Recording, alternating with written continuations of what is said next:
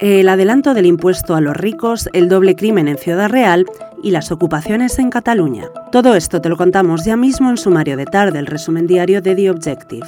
Soy Cecilia de la Serna y hoy es miércoles 26 de octubre de 2022. El informe de la IREF ha cambiado los planes del Gobierno y ha hecho que el Ministerio de Hacienda, en manos de María Jesús Montero, se vea obligado a corregir sus planes sobre una de las medidas estrella de la legislatura, el impuesto a las grandes fortunas o de solidaridad. El Ejecutivo ha adelantado un año la entrada en vigor del plan, previsto originalmente para 2023, tras la advertencia del organismo, que ha señalado que las promesas realizadas a Bruselas no pueden cumplirse si se sigue la ruta inicial. En la crónica de sucesos, este miércoles, un agricultor ha matado a otro y a un policía local tras discutir con su padre por las lindes de las tierras. El hombre que ha iniciado el tiroteo entre la carretera que une las localidades de Villamayor de Calatrava y Argamasilla de Calatrava ha sido abatido por efectivos de la Guardia Civil tras acabar con la vida de las dos personas ya mencionadas.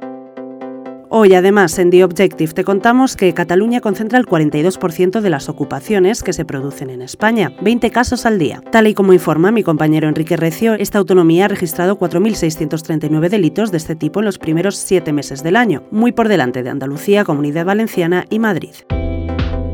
Con esto lo dejamos por hoy. Recuerda que puedes leer estas y otras noticias en theobjective.com. Mañana volvemos.